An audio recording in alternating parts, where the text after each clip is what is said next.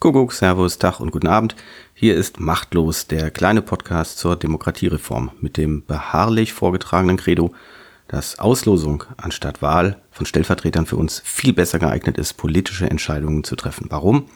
Weil ausgeloste Bürgergruppen vielfältig sind, eine große Bandbreite an Lebenserfahrungen und äh, Lebenssituationen zusammenbringen und keine Macht- und Karriereinteressen im Spiel sind, wie das bei Politikern zwangsläufig der Fall ist, selbst wenn sie wie auf kommunaler Ebene ehrenamtlich tätig sind.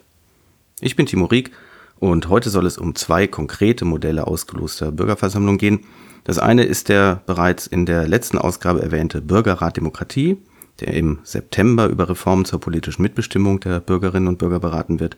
Und das andere Projekt sind Bürgerräte im Berliner Bezirk Tempelhof-Schöneberg, die gerade jetzt ihre Arbeit aufnehmen.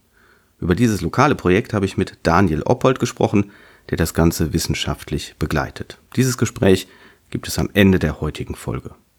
Doch zuvor etwas Grundsätzliches zu ausgelosten Bürgerversammlungen.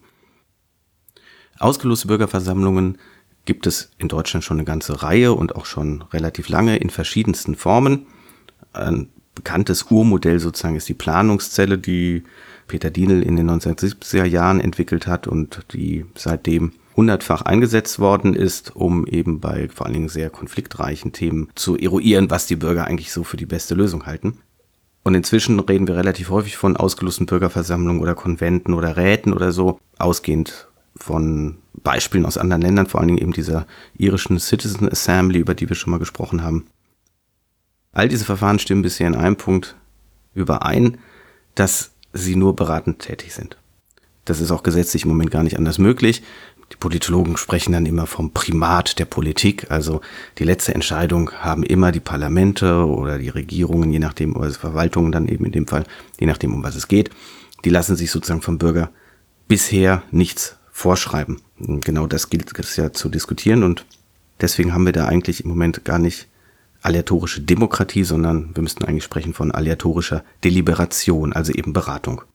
Und das ist auch der Grund, warum man denen, diesen Versammlungen alle möglichen Namen geben kann, aber bitte nicht Bürgerparlament, was einige machen. Weil ein Parlament nun mal qua Definition dazu da ist, Gesetze zu machen oder sagen wir allgemeiner, die verbindlichen Regelungen für die Gemeinschaft aufzustellen, aus der heraus dieses Parlament ja nun mal irgendwie gebildet wird. Deswegen fand ich auch schon immer den Begriff Kinder- und Jugendparlament oder sowas sehr albern, irreführend, weil de facto haben sie nichts zu melden. Vielleicht dürfen sie über ein paar Euro selber verfügen, aber es ist eben kein Selbstbestimmungsorgan der Jugend. Wenn es das wäre, dann dürfte man das Parlament nennen. So ist das eigentlich eine Verballhornung und ich sehe das aus vielen Gründen kritisch. Auch diese sogenannten Landesjugendparlamente oder wie, was es denn so gibt in, in Spielform, wo junge Leute mal Politik nachahmen sollen. Jedenfalls das zentrale Element aller Bürgerversammlungen, über die wir hier sprechen, auch der wirklich aleatorisch-demokratischen, ist die Auslosung. Ja, das ist das Element, um das es hier geht und das ist das Element, was relativ neu in der Debatte auftaucht. Die meisten Verfahren von Bürgerbeteiligung basieren ja darauf, dass Leute einfach selber aktiv werden. Sie gründen eine Bürgerinitiative oder sie gehen zu einer Versammlung, zu der eingeladen wird. Problem ist eben, da hat man immer die gleichen Leute oder man hat äh, nur Betroffene, weil die Betroffenheit eben, wie Jörg Sommer ja in unserem langen Streitgespräch ausführlich dargelegt hat, in der ersten Ausgabe, ähm, weil diese Betroffenheit eben zur Aktivität führt. Mit der Auslosung probiert man grundsätzlich eben was anderes. Man möchte, ich sag mal vorsichtig, zumindest Vielfalt der Bevölkerung abbilden. Und Bevölkerung kann natürlich eingegrenzt sein auf wahlberechtigte Bevölkerung oder auf eine bestimmte Altersgruppe. Also wenn es speziell um Senioren geht, dann macht es natürlich Sinn, dass die beraten, äh, wenn es speziell um irgendwie Mütter oder Alleinerziehende geht oder so, dann macht es auch Sinn, das einzugrenzen. Aber jedes Mal soll es eben nicht darum gehen, dass einfach Leute selber entscheiden, ich, ich finde das wichtig und gehe dahin, sondern sie sollen aufgefordert werden.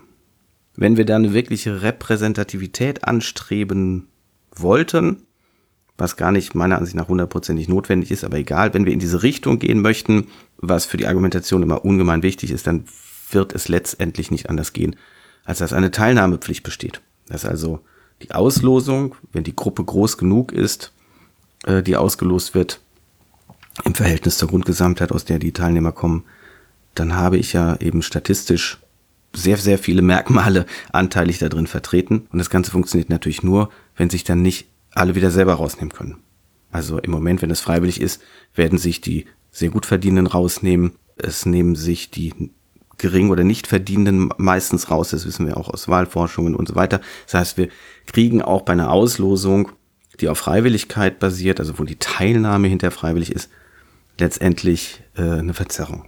Es gibt ja deswegen auch so Vorschläge wie die Kombination so zu machen, dass man sich erst bewirbt und dann gelost wird. Das kann man machen, verzerrt aber natürlich noch viel mehr. Wir haben dann nur eine Stichprobe der Willigen, sag ich mal, oder der sowieso Engagierten, derjenigen, die da irgendwie was Besonderes tun wollen. Wenn man über Teilnahmepflicht spricht, dann wären natürlich ganz viele Rahmenbedingungen dafür zu schaffen. Also grundsätzlich muss diese Teilnahme vergütet sein. Das sollte sie auch heute schon bei der freiwilligen Teilnahme sein. Ähm, es braucht Verdienstausfall, es braucht ansonsten, wenn nichts verdient, eine Aufwandsentschädigung oder sagen wir ruhig ein Honorar, eine Anerkennung für diese Tätigkeit. Man muss gegebenenfalls Kinderbetreuung organisieren oder die Pflege von Angehörigen, Transporte, dies, das, jenes, da kann eine ganze Menge sein. Das müsste dann eben gewährleistet werden. Und äh, bei den bisherigen freiwilligen Bürgerversammlungen geht man schon in diese Richtung, betreibt aber natürlich nicht den Aufwand, um wirklich jedem die Teilnahme zu ermöglichen, auf den das losgefallen ist. Das wäre dann letztendlich notwendig. Bei den ausgelosten Bürgerversammlungen, wie wir sie derzeit erleben, gibt es grundsätzlich zwei Herangehensweisen, zwei Organisationsmöglichkeiten. Die eine ist, dass die Versammlung eigentlich überwiegend ohne externen Input auskommt, gegebenenfalls sogar ohne eine konkrete Themenvorgabe oder Fragestellung. Hier soll dann vor allem die Kreativität der ausgelosten Bürgerinnen und Bürger gesammelt werden und gebündelt werden. Das hat häufig was Unverbindliches, geht so in Richtung Zukunftswerkstatt. Wir träumen mal ein bisschen, wie wünschen wir uns unseren Stadtteil, wie könnte irgendwas schöner werden oder so.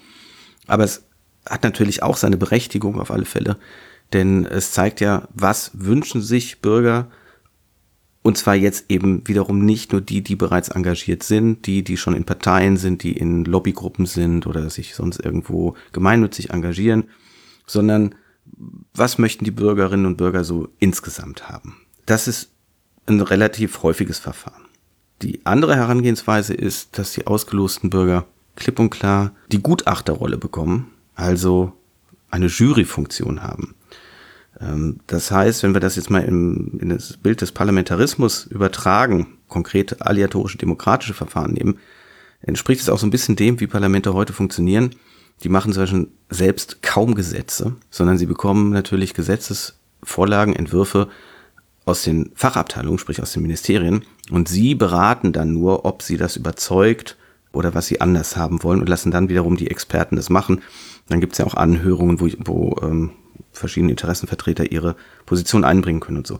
Diese Art Bürger als Gutachter, das ist eben das Kernprinzip der Planungszelle gewesen.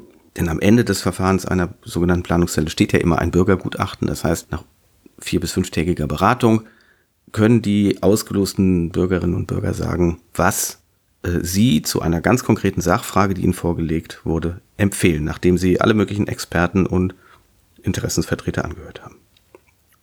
Der Bürgerrat Demokratie, der jetzt eben gerade installiert wird, der mischt das Ganze so ein bisschen. Der Bürgerrat Demokratie ist eine Initiative des Vereins Mehr Demokratie, der ist ja bundesweit tätig und hat seine Landesverbände. Und der war eigentlich sonst über die letzten Jahrzehnte immer wahrgenommen worden, als wir fordern eben den Volksentscheid auf Bundesebene, denn da fehlt dann noch und natürlich auch Verbesserung solcher Volksentscheide, Bürgerentscheide ähm, auf äh, Landesebene und auf kommunaler Ebene.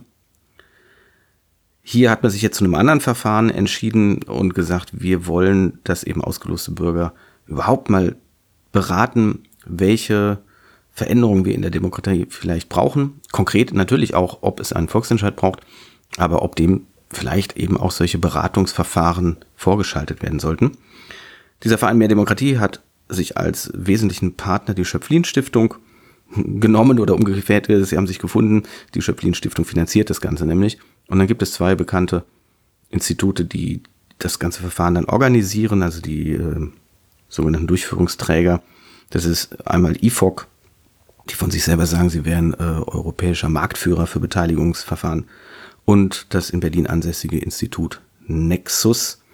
Ähm, ja, Im ersten Schritt, also nach all den Vorbereitungen und so weiter, aber jetzt, was die Bürgerbeteiligung angeht, im ersten Schritt gab es Regionalkonferenzen in Erfurt, Schwerin, Koblenz, Gütersloh, Mannheim und München. Für diese Regionalkonferenzen konnte man sich als interessierter Bürger einfach anmelden.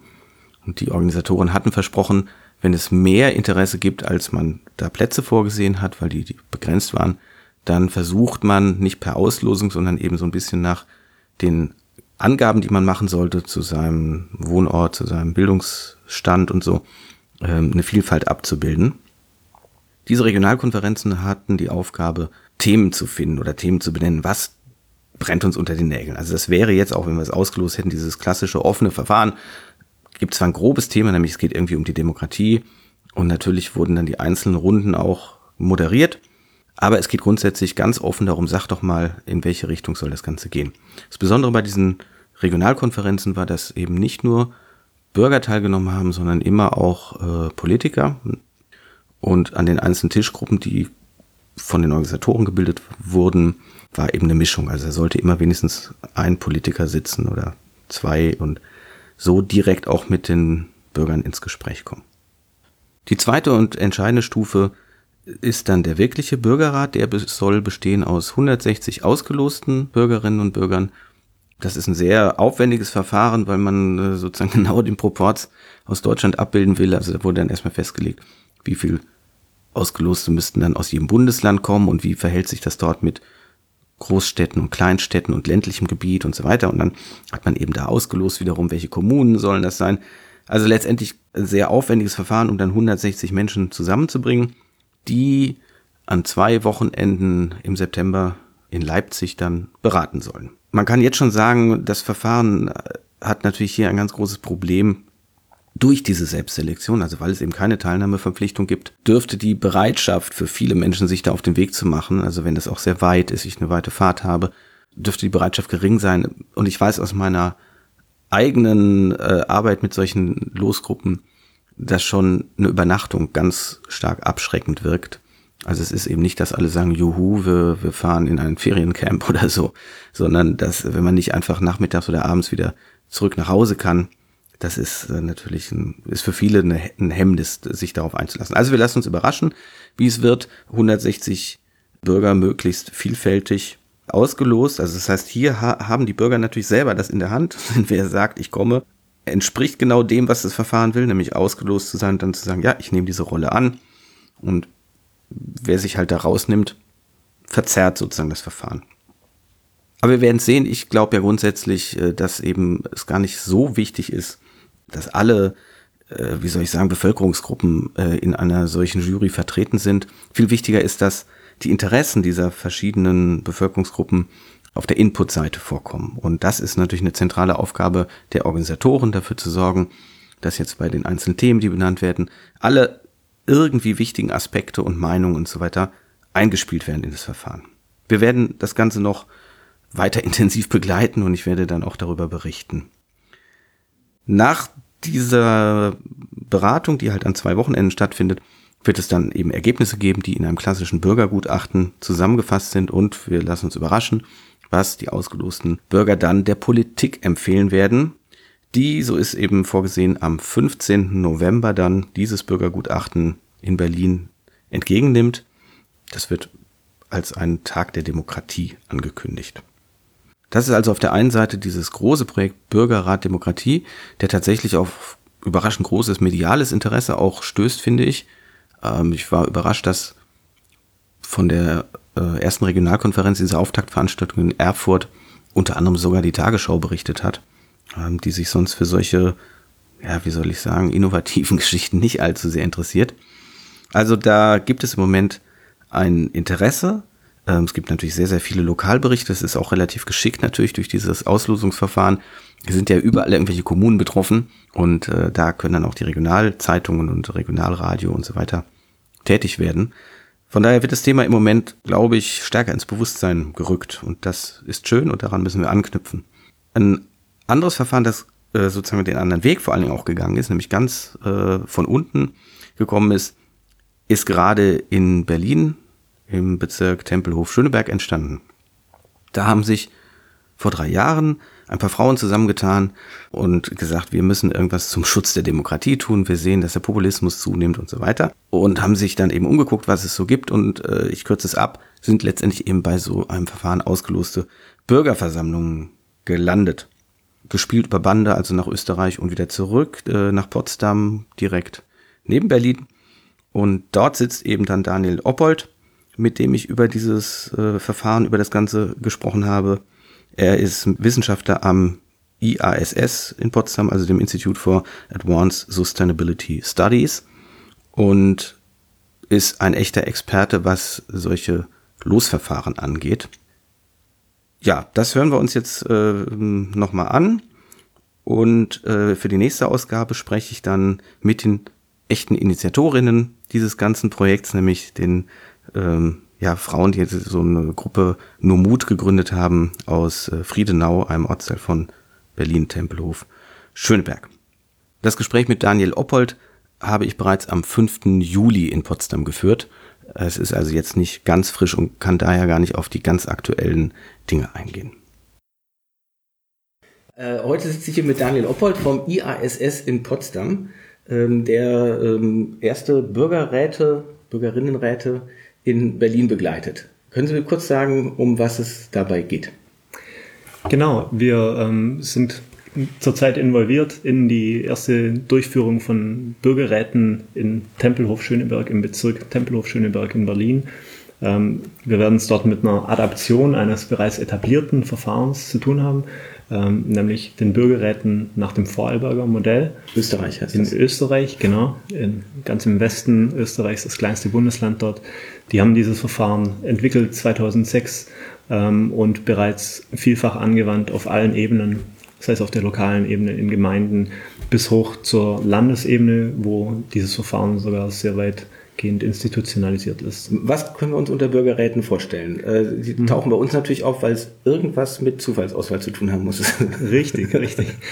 Ja, Bürgerräte, in dem Fall nach dem, nach dem Vorarlberger Modell, ähm, sind ja, zu, oder setzen sich zusammen aus, aus zufällig ähm, ausgewählten Bürgerinnen, die ähm, ja, in einer Größenordnung von 10, 15, manchmal auch 20 Leuten zusammenkommen, ähm, um sich gemeinsam in einer anderthalb bis zweitägigen Klausur einer Fragestellung zu widmen und, und dazu zu arbeiten in einem moderierten Verfahren anhand einer speziellen Moderationstechnik, äh, die Dynamic Facilitation heißt werden sie in diesem, diesem Verfahren begleitet von zwei professionellen Moderatoren. Und ähm, ja, das Ganze findet natürlich nicht im luftleeren Raum statt, sondern diese Fragestellung kommt normalerweise immer aus der Politik oder beziehungsweise auch Politik und Verwaltung. Also zum Beispiel auf Gemeindeebene ist es meistens ein Bürgermeister, der so einen Bürgerrat einberuft und ähm, eine Fragestellung, die momentan eben ähm, von hoher Relevanz ist und ähm, ja, großer Wichtigkeit für die Gemeinde an diesen Bürgerrat gibt, mit dem, mit dem klaren Auftrag, dass der Bürgerrat die Politik berät. Also es äh, ist eine konsultative, ein konsultatives Verfahren. Mhm. Ja. Die Initiative ging aber jetzt hier von Bürgerinnen selber aus. Ähm, genau, hier in, genau, hier in Berlin ähm, gab es äh, ja nach, nach der äh, Wahl von Donald Trump und den AfD-Höhenflügen hier im Osten ähm, ja eine Gruppe von Bürgerinnen, tatsächlich nur Bürgerinnen, mhm. die äh, sich zusammengeschlossen hat und gesagt hat, wir müssen was tun. Wir, ähm, wir wollen die Demokratie, wie wir sie täglich erleben, ähm, weiterentwickeln und, und dazu einen Beitrag leisten. Und dann haben sie recherchiert, was man da, was es gibt an, an innovativen Ansätzen. Und sie sind eben relativ schnell über dieses Modell der Bürgerräte in Vorarlberg gestoßen und ja, haben dann gemeinsam mit uns, also sie sind über Umwege bei uns äh, aufgeschlagen mit der Idee, haben wir eine Strategie entwickelt, wie das gelingen kann, dass der Bezirk quasi dieses Modell adaptiert. Mhm. Und äh, da, da es jetzt ja auf dem Weg des Gelingens ist, heißt es, der Bezirk hat das Modell adaptiert. Genau. Das heißt, die Politik hat gesagt, oh ja, die Beratung durch ausgeloste Bürgerinnen und Bürger, die hat uns mhm. gerade noch gefehlt. Genau, so war das. Ähm, tatsächlich hat die Bürgerinnengruppe überall offene Türen eingerannt. Sie haben diese Idee vorgestellt, ähm, den Fraktionen ähm, auf der Bezirksebene, also vor allem bei den Grünen und der SPD sind sie aufgeschlagen. Und dann aber sehr schnell gab es die Möglichkeit, die Idee auch der Bezirksbürgermeisterin direkt vorzustellen. Und genau da wollte die Gruppe hin. Und ähm, ja, die Bezirksbürgermeisterin hat gesagt, das ist äh, genau noch ein Element, das äh, ihr eigentlich fehlt. Nicht, mit, nicht immer nur mit den organisierten Interessengruppen im Gespräch zu sein, mit den sogenannten üblichen Verdächtigen, mhm. sondern mit ganz normalen Bürgern mhm. und ähm, deren Einschätzung ja, präsent zu haben zu wichtigen Fragestellungen. Mhm. Was ist jetzt die wichtige Fragestellung, um die es äh, in der ersten Runde gehen wird? Soll er jetzt schon gleich losgehen? Äh, genau, ähm, es wird, wird jetzt im August schon starten, der erste Bürgerrat. Die Fragestellung wird sein, wie kann die, ja, die hohe Lebensqualität im Bezirk oder nee, im, im jeweiligen Stadtteil, mhm. in dem der Bürgerrat stattfindet, ähm, erhalten werden beziehungsweise gemeinsam ähm, weiterentwickelt werden. Also das heißt, es gibt nicht nur einen Bürgerrat, sondern es gibt in jedem Stadtteil genau. des Bezirks genau. einen eigenen. Genau, durch, durch diese Zusammenlegung von den Stadtteilen ähm, mhm. in, in Berlin eben umfasst der Bezirk Tempelhof-Schöneberg heute sieben ähm, Stadtteile und die Bezirksbürgermeisterin hat gesagt, wenn wir das hier ausprobieren, dann machen wir es direkt mhm. in allen äh, sieben Stadtteilen nacheinander. Und ähm, genau das machen wir jetzt äh, und werden eben mit Friedenau anfangen, mit dem Bezirk, äh, aus dem auch die ursprüngliche Initiative mhm. kam. Und ja, wir sind, wir sind sehr gespannt, was die Bürger zu dieser doch sehr offenen Fragestellung ja. an Ideen und, und an Empfehlungen erarbeiten werden. Ausgelost der Bürgerrat, muss man nochmal sagen, heißt, ist es ein einmaliges Mandat? Das heißt, man ist einmal nur in diesem Bürgerrat oder äh, ist vorgesehen, dass diese eine Gruppe dann mehrmals tagt oder jährlich zusammenkommt? Nee, in diesem Vorarlberger Modell ist es tats tatsächlich so, dass die Bürgerinnen nur im Rahmen dieser Klausur einmalig zusammenkommen und dann nochmals zusammenkommen, aber nur um die Ergebnisse den Auftraggebern vorzustellen. Mhm. Das ist dann auch freiwillig, da müssen, müssen die Leute dann nicht zwingend nochmal dabei sein, aber diejenigen, ähm, die wollen, die dürfen das. Und dann ist der Bürgerrat aber auch vorbei. Mhm. Und wer sichert dann, äh, dass die Ergebnisse auch irgendwie Relevanz erhalten und nicht einfach genau. nur abge abgelegt werden mit vielen Dank? Also was auf jeden Fall immer vorgesehen ist, ist, dass sich nach der Ergebnispräsentation, die öffentlich ist, ähm, aus Politik, aus Verwaltung, aber auch aus Verbänden außerhalb von Politik und Verwaltung ähm, sich eine Resonanzgruppe bildet, die gemeinsam dann darüber berät, ähm, welche Empfehlungen des Bürgerrates aufgenommen werden können, ähm, wo bereits Prozesse laufen, die man mit den Empfehlungen anreichern kann. Mhm wo vielleicht auch ganz neue Projekte entstehen können. Und ähm, diese Resonanzgruppe gibt ihre Einschätzung dann weiter an die jeweils verantwortlichen Gremien, mhm. die dann darüber entscheiden, was tatsächlich geschieht oder auch nicht geschieht. Und ähm, genau, die verantwortlichen Gremien, da gehören dann eben, das sind letztendlich die Auftraggeber auch des Bürgerrates und die geben auf jeden Fall eine Rückmeldung. Also meistens geschieht es in einem, in einem Brief an die Teilnehmenden des Bürgerrates, der öffentlich ist. Ähm, genau legen sie dar, was aufgegriffen wurde, was nicht aufgegriffen wurde und warum. Mhm. Okay. Und ähm, ist dieses gesamte Verfahren öffentlich oder ähm, wird erst am Ende gesagt, was sozusagen hier unter der Glocke passiert ist? Mhm. Denn wir haben ja sonst die Situation, wenn sieben Bürgerräte nacheinander tagen, dann können ja die letzten sozusagen immer gucken, was haben die anderen eigentlich schon gemacht. Dann mhm. kann man sagen, das ist positiv, weil vielleicht stellen genau. die dann fest, da haben Sachen gefehlt, ja. wenn das schon öffentlich kommuniziert wurde. Ja. Kann aber auch eine Art der Beeinflussung sein. Äh, wie, ist, wie wird das denn organisiert werden? Öffentlich? Also werden Teilergebnisse mhm. bekannt gegeben zwischendurch? Können die Bürger also sich dann auch einbringen oder aufregen oder? Sicherlich. ähm, Genau, also das Einzige, was eigentlich ähm, abgeschirmt von der Öffentlichkeit stattfindet, ist die Klausur mhm. des Bürgerrates, also diese anderthalb bis zwei Tage. In Tempelhof Schöneberg werden es anderthalb sein. Die Leute fangen Freitagnachmittag an und arbeiten dann den Samstag über weiter. Ähm, da, das findet außer, außerhalb der Öffentlichkeit statt. Aber direkt im Anschluss, also das jeweilige, die Präsentationsveranstaltung Bürgercafé genannt, mhm.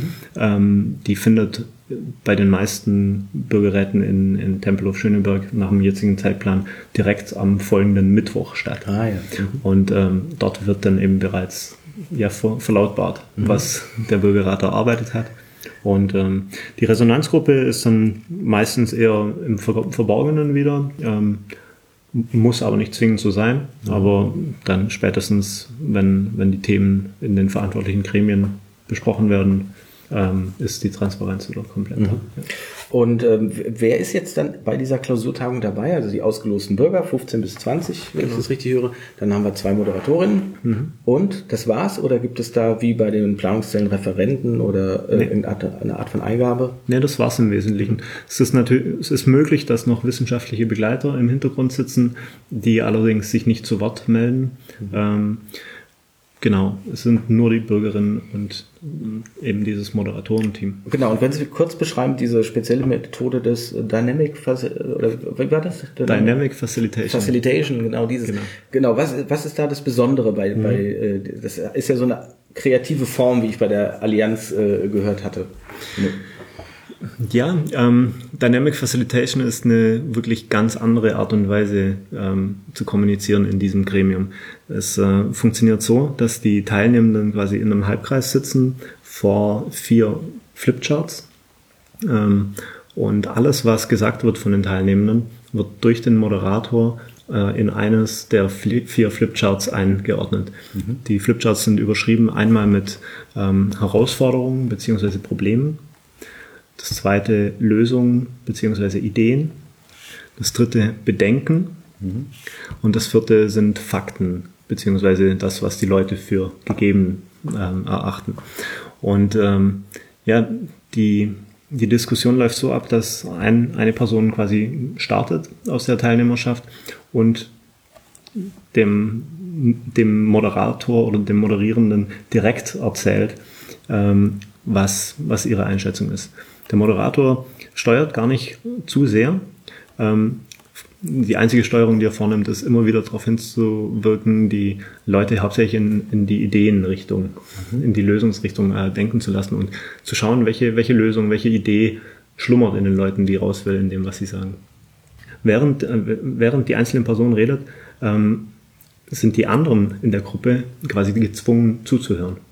Das ist ähm, es ist erstmal nicht einfach für die Teilnehmenden, in diesen Modus zu kommen, weil mhm. gerade dieses Zuhören, ähm, was eigentlich eine der mitwichtigsten demokratischen Fähigkeiten ist, die wir, die wir zunehmend zu verlernen scheinen in, in mhm. unserer Zeit, dass das relativ schwierig ist, äh, das erstmal anzunehmen, diesen Modus. Aber der, das ist spannend, weil es funktioniert dann doch relativ schnell und man, man kann den Leuten quasi beim Denken zuschauen. Und dieses intensive Zuhören, ähm, den Reden, den jeweils Sprechenden, führt dazu, dass die Argumente der Leute sich total schärfen. Mhm. Und ähm, aber es findet alles immer in dieser großen Runde statt. Genau. Es ja. gibt nicht die Möglichkeit, dass ich sage, jetzt wollen wir mal kurz unter uns oder ich will mal zu zweit irgendwie nee, eine Sache nee, fertig diskutieren. Nee, nee. Also es ist tatsächlich ähm, deutlich strenger, fast, eine, fast schon eine orthodoxe Methode. Es gibt dann äh, gegen Ende des äh, Verfahrens auf jeden Fall die Möglichkeit, ähm, dass man auch andere Methoden noch nutzt, mhm. wo dann, ähm, wo man in Kleingruppen arbeitet oder wo man die Leute zum Beispiel zu zweit dann ähm, auf einen sogenannten Gallery Walk schickt, mhm. um die ähm, Flipcharts, die über die, über die Zeit ähm, beschrieben wurden, nochmal zu sichten. Ähm, aber das ist auch ein ganz spannender Aspekt. Äh, durch diese Moderationsmethode geht nichts verloren. Alles, mhm. was gesagt wird, zumindest das Wesentliche, ähm, findet sich eins zu eins auf, auf den Flipcharts wieder. Und das äh, entsteht über, über diese anderthalb Tage wie ein kleiner Wald von, ähm, von beschriebenen Flipcharts um die Menschen mhm. herum, die, ja, die eigentlich jeden Gedanken wirklich im Raum halten. Und ähm, ja, die, genau, aber ich. Ja, wird es am Ende nochmal irgendwie zusammengefasst? Also ich genau. stelle mir vor, wenn wir davon ausgehen, dass wir voneinander auch mhm. lernen und auf Argumente hören, dann sage ich jetzt am Anfang irgendwas und genau. nach anderthalb Tagen finde ich die Idee gar nicht mehr so dolle, weil genau. was anderes viel besser ist. Genau. Also die, es gibt unterschiedliche Möglichkeiten, was geschehen kann. Es kann zu sogenannten Durchbruchsmomenten kommen, wo, wo man ähm, entweder explizit oder implizit spürt in der Gruppe, da ist jetzt gerade eine Idee entstanden, ähm, die ist nicht nur ähm, Ausgeburt eines Einzelnen, mhm. sondern aus dem ganzen Prozess entstanden. Und ähm, diese sogenannten Durchbruchsmomente oder äh, Inhalte, die sind auf jeden Fall immer ähm, Bestandteil der Empfehlung, die am Schluss äh, weiter kommuniziert werden. Aber man kann aus den ähm, aus den beschriebenen Flipcharts auch ganz viel rausholen, was gerade die Ideen angeht. Und ähm, ja, dieses, dieses Zusammenfügen ähm, kann im, am Ende dieser, dieser Sessions sehr gut funktionieren, eben mit, mit kleinen Gruppen, die sich dann die Frage stellen, zum Beispiel, welche, welche Essenzen haben wir wahrgenommen? Was waren äh, die großen Storylines, die in, sich durch die gesamte Diskussion ähm, ja, gespannt haben, die wir eben darstellen können und welche, ja, welche Empfehlungen folgen daraus für die Auftraggeber und für die Ausgangsfrage. Und das formulieren die Bürger schon selber aus oder Ja. machen die Moderatoren hinterher Nee. eine Art Gutachten, wie wir das bei den Planungszellen haben? Nee, Die nee. Politik kriegt die Flipcharts. Ähm, die Flipcharts nicht, aber die, die Bürger legen selbst fest, was am Schluss ähm, letztendlich in, in der Ergebnis-PowerPoint-Präsentation Ah, okay. Ähm, landet. Wie ja. wird darüber abgestimmt oder ähm, ja, es gibt pendelt man das aus? Ähm, also abgestimmt wird nach Möglichkeiten nicht, ähm, sondern also es, es ist auch nicht zwingend notwendig, dass, dass äh, Konsense am Schluss stehen. Es ist natürlich schön, die Konsense einerseits als Empfehlung ähm, zu listen, aber genauso kann man auch die Dissense äh, listen und das sind, sind eben auch sehr wichtige Empfehlungen. Also das kommt ganz auf, auf die Qualität, auf die Inhalte an, welche Form die Ergebnisse am Schluss annehmen. Also das Dynamische an diesem Format ist, dass die Moderatoren relativ flexibel reagieren müssen, auf je nachdem, wie der Diskussionsstand ist, die Entwicklung, oder? Nee, das, das Dynamische an dem Format ist tatsächlich ähm, das, was in den Köpfen der Teilnehmenden vorgeht. Das ganze Setting ist relativ statisch, würde ich jetzt mal behaupten. Und ähm, vor allem die Moder Moderierenden ähm, sind in einer Rolle, die, ähm, die ganz wenig Macht nur ausübt. Also die Moderierenden sind eigentlich nur dazu da, den Leuten ähm, ja, diesen, diesen Raum zu halten, dass sie ihre eigenen Argumente, ihre eigenen Gedanken entwickeln können. Gibt es denn dann auch ein striktes Verfahren, dass immer einer nach dem anderen redet? Das kann man, kann man machen, man kann das aber auch bedarfsorientiert machen. Also wenn, wenn einer eine lange Zeit geredet hat und man, man spürt, ähm, zwei Plätze weiter ist jemand, den hältst fast nicht mehr auf seinem Sitz, dann ähm, nimmt man den. Aber, weil das ist ja dran. so, so eine typische wichtige Aufgabe der Moderation. Genau. Wenn wir 15 bis 20 haben, dann haben Ja. wir da immer drei, vier, vier Redner Ja. und Leute, die mir zuhören, Genau. die aber vielleicht auch was zu sagen haben. Ja. Das ist ganz spannend. Auch, auch hier ähm, legen meistens die los, die ganz viel zu sagen haben. Und, ähm, aber genau, dadurch, dass man die einmal abladen lässt, ähm, ist es dann gar nicht so, dass die permanent dann den Tag oder die Tage ähm, dominieren.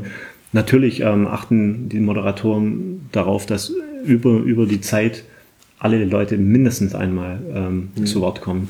Und also es ist natürlich auch eine, eine wichtige Funktion der Moderation, gerade die Leute zum Mitmachen aufzufordern, die ähm, eben auch über längere Zeit in, in der denkenden Haltung oder in der zuhörenden Haltung verharren. Ähm, also da, ja. Sie haben ja selber diese Methode in Vorarlberg äh, kennengelernt und, äh, wie Sie mir erzählt haben, auch äh, beforscht. Ähm, Ja. können, Sie, können Sie sagen, was äh, Vor- und Nachteile gegenüber dem Altmodell der Planungszelle? Bei der Planungszelle, wenn ich richtig informiert bin, ähm, nutzt man quasi eine offene Form der Moderation. Nee, oder? es gibt gar keine Moderation. Es gibt äh, immer nur Kleingruppen, a fünf Leuten, die mit einer Teilaufgabe für anderthalb Stunden oder eine Stunde so äh, in Beratung geschickt werden und wo ja niemand dabei ist vom Team. Also die kommen mit irgendeinem Ergebnis wieder und man weiß nicht, was da passiert ist. Ja.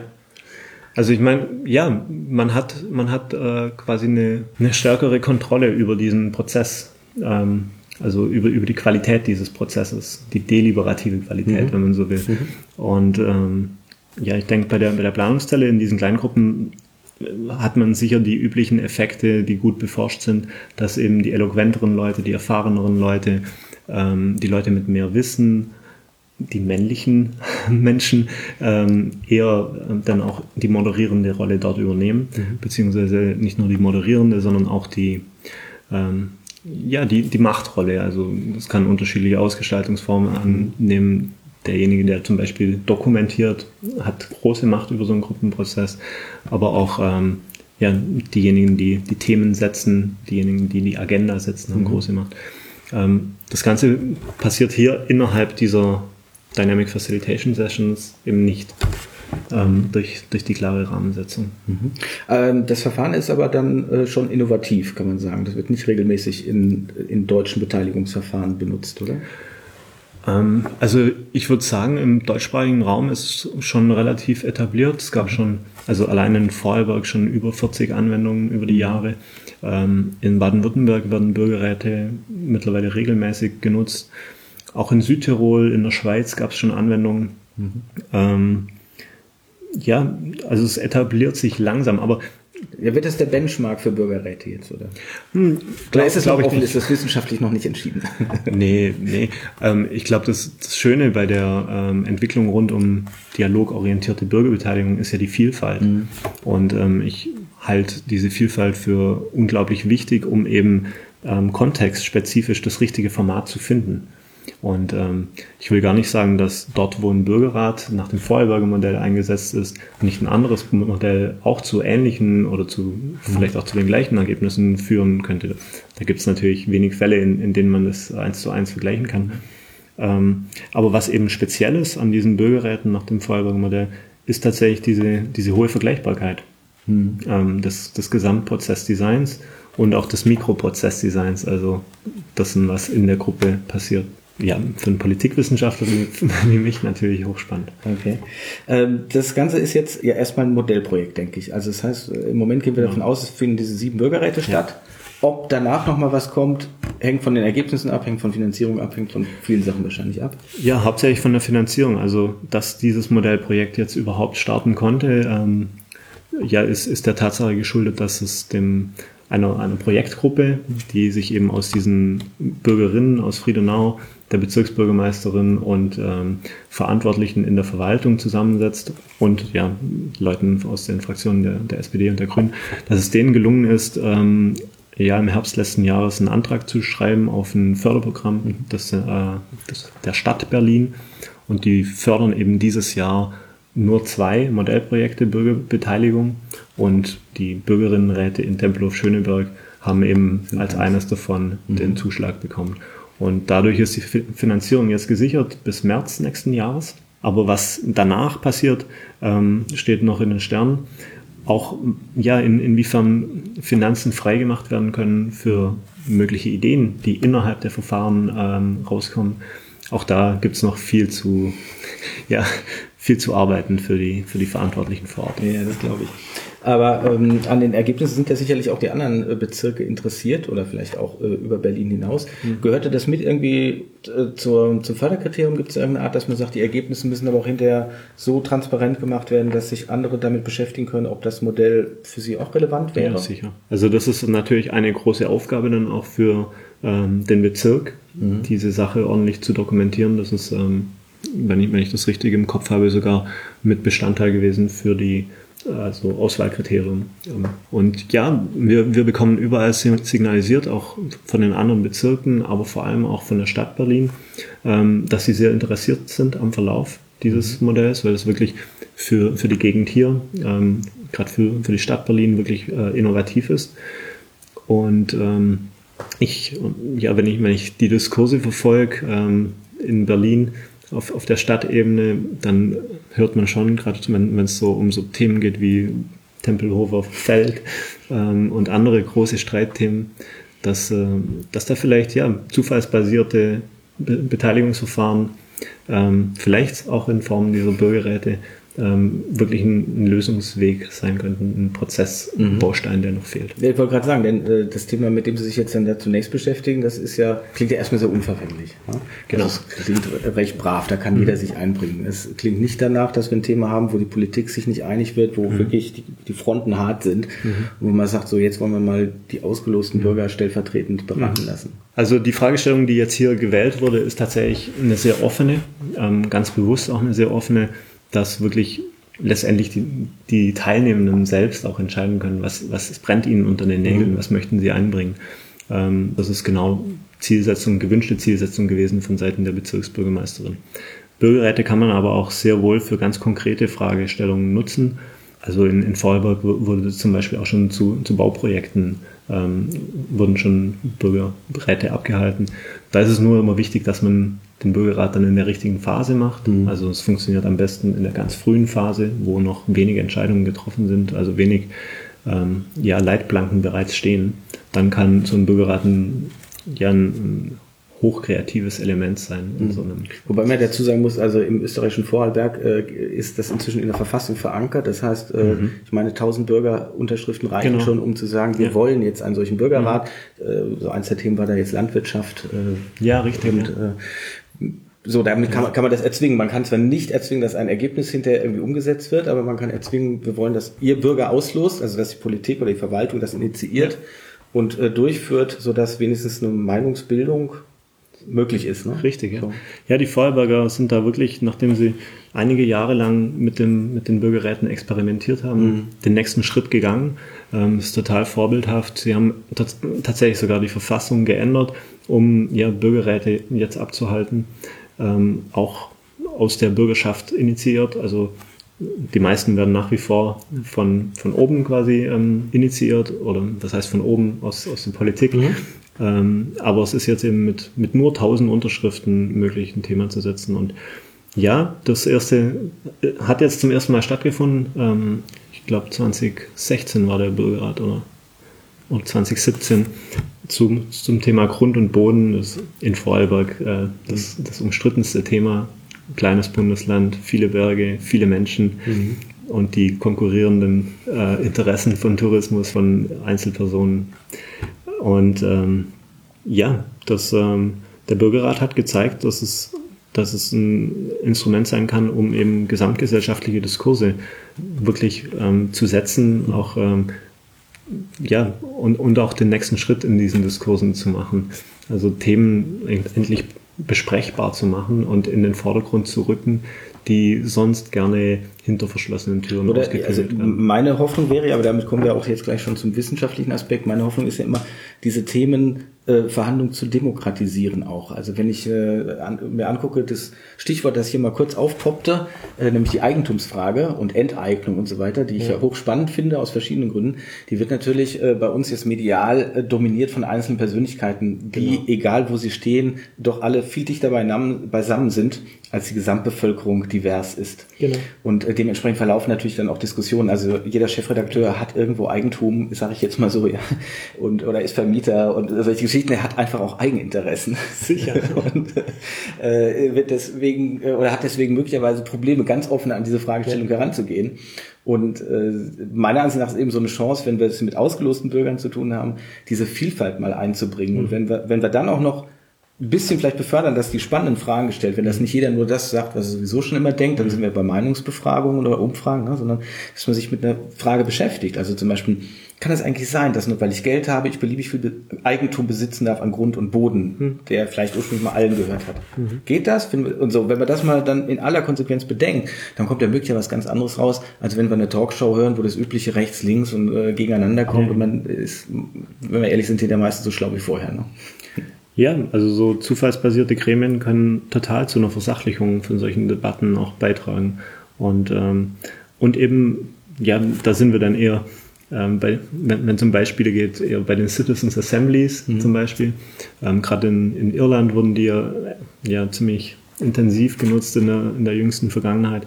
Und dort kann man ganz klar belegen, auch wie der Effekt war auf die, ja, auf den Diskurs in, in mhm. den Medien und in der Öffentlichkeit dass die Medien auf einmal andere Geschichten erzählen konnten. Also nicht nur die Geschichten der, der Abtreibungsgegner gegen die Pro-Lifer, ähm, oder, nee, der, andersrum. Der, Nein, die Zeit hat begeistert erzählen ja. können, wie der Schwulenhasser zum Schwulenfreund wurde. Ja, und das genau, ist genau. das Erweckungserlebnis genau. ich weiß nicht, wie viele Menschen ich inzwischen getroffen habe. Ja, genau. Also die, die neuen biblischen Geschichten. Tatsächlich ähm, total faszinierend, wie dieses eine Zeitdossier ja? ähm, Gedanken beflügelt hat. Und ähm, das, ja, das ist äh, total gut nach, ja, nachzuvollziehen in, in, im irischen Diskurs dass auf einmal über diesen Prozess berichtet werden konnte. Mhm. Ähm, und dadurch diese ganzen schrillen Töne, die sonst immer die Medienlogik bedienen, ja, tatsächlich übertönt werden konnten. Mhm. Und ich glaube, genau da müssen wir hin. Sie arbeiten beim, und wir sitzen jetzt gerade hier beim IASS. Können Sie uns das sagen, was es mit dieser wissenschaftlichen Institution auf sich hat, die jetzt ja irgendwie diese Bürgerräte berät oder ja. und, und die gleichzeitig sagten ja, als Politikwissenschaftler bin ich da interessiert, ja. äh, die auch forscht zur Bürgerbeteiligung? Ja, hier am, am IASS machen wir transformative Nachhaltigkeitsforschung und ähm, ja, es ist nicht ganz so trivial von Nachhaltigkeitsforschung hin zu Politikwissenschaft oder auch mhm. zu, zu Fragen rund um demokratische Innovationen. Ähm, zu, zu kommen, ähm, zu denen ich eben hauptsächlich arbeite, ähm, mit einigen Kollegen hier am Haus. Ähm, aber die, die Geschichte ist eben die, dass wir als Institut für transformative Nachhaltigkeitsforschung ja ein anderes Wissenschaftsverständnis prägen wollen.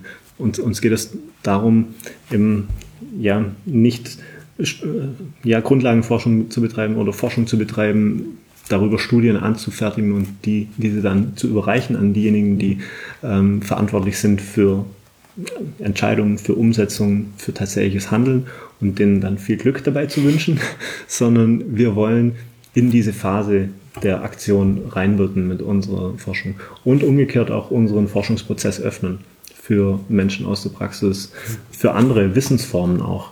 Also nicht nur, nicht nur andere wissenschaftliche Disziplinen einbinden, sondern auch lokales Wissen, Erfahrungswissen ähm, in unsere Forschungsprozesse integrieren. Und jetzt geht es uns ja, in Bezug auf die Demokratie sind, sind wir eben davon überzeugt, oder ja, das ist auch empirisch, glaube ich, ganz gut belegt mittlerweile, wenn man sich anschaut, wie viele Lösungsideen, konkrete Ideen rund um Nachhaltigkeitsproblematiken eigentlich schon seit Jahren und Jahrzehnten unterwegs sind. Aber wir sehen keine Handlung, wir sehen wenig ähm, und nur sehr schleppend äh, Veränderungen. Und da, bei den Veränderungen weiß man auch nicht immer, ob es in die richtige Richtung geht. Stichwort Elektromobilität. Mhm. Und wir, wir glauben, dass, dass tatsächlich die gesellschaftliche Kapazität erst geschaffen werden muss, dass wir gute Entscheidungen treffen können, um ja, Entwicklungen hin zu, zu nachhaltigeren Gesellschaften zu vollziehen. Und da kommt eben unser Entscheidungsfindungsmechanismus mhm. ähm, in den Blick. Das ist eben die Demokratie und wir, wir sind total überzeugt davon, dass sich die Demokratie wie wir sie heute kennen, auch weiterentwickeln muss, um ja, diese, diese Entscheidungskompetenz, die eben über Legislaturperioden hinaus denkt, die langfristige ähm, Aspekte beinhaltet, die Zukunftsthemen beinhaltet, ähm, dass, dass wir das erst ähm, ja, weiterentwickeln können. Mhm. Und wir sind total da, ja, ähm, überzeugt davon, dass ähm, dialogorientierte Beteiligungsformate ähm, unter anderem eben über, über die Zufallsauswahl innovative Elemente sein können, um das zu leisten. Ich bin ja nun kein Politikwissenschaftler, aber ich habe den Eindruck, dass die deutsche Politikwissenschaft da extrem träge ist, was das angeht ähm, und sehr wenig offen für Innovationen. Ich habe das auch so mit vielen Gesprächen und Anfragen zwischen probiert. Hm. Ähm, Sie sind ja vom Fach. Kann es daran liegen, dass einfach viel zu viel Theorie produziert wird und zu wenig Empirie? Also ich habe manchmal den Eindruck, wenn es um irgendwelche Vorschläge geht, dann kramt man lieber nach und sagt, aber 1957 hat das Bundesverfassungsgericht doch schon mal geschrieben, hm. äh, als zu überlegen, macht das irgendwie aktuell irgendwie Sinn oder macht das keinen Sinn? Und können wir das nicht mal, das ist ja meine Werbung, immer wenn es um äh, Zufallsbürger geht, nicht einfach mal ausprobieren, irgendwo mhm. beforschen und gucken, mhm. was kommt dabei raus und dann sind wir doch vielleicht einen Schritt weiter, als wenn wir vorher schon theoretisch argumentieren, warum das nicht gut ist. naja, ich meine, es kommt immer darauf an, wie, wie, wie sind die Leute sozialisiert, ja. Und ähm, ja, die Wissenschaft, gerade die Politikwissenschaft, hat in den letzten Jahrzehnten auf jeden Fall ganz stark auch so den Drang verspürt, sich, äh, sich zu von Naturwissenschaftlichen. Und dadurch ähm, hat, hat sie eigentlich in, in vielen Bereichen auch so ein bisschen eingebüßt, was ihre, ja, ihre gesellschaftliche Aktualität angeht, was ihren, ihren transformativen Charakter auch angeht. Und ähm, aber ich will da gar nicht sagen, dass, dass es da nicht ähm, oder, oder dass das eine, eine Krankheit ist, die, die die gesamte Politikwissenschaft oder Demokratietheorie befällt, weil es gibt total viele ähm, Menschen, die genau das machen ähm, und sehr pragmatisch, aktionsforschungsorientiert auch Dinge einfach ausprobieren und ähm, dass dahinter dann im Idealfall theoretische Überlegungen stehen, dass ähm, das ist notwendig, mhm. damit, damit man es noch als, als Wissenschaft äh, zählen lassen kann.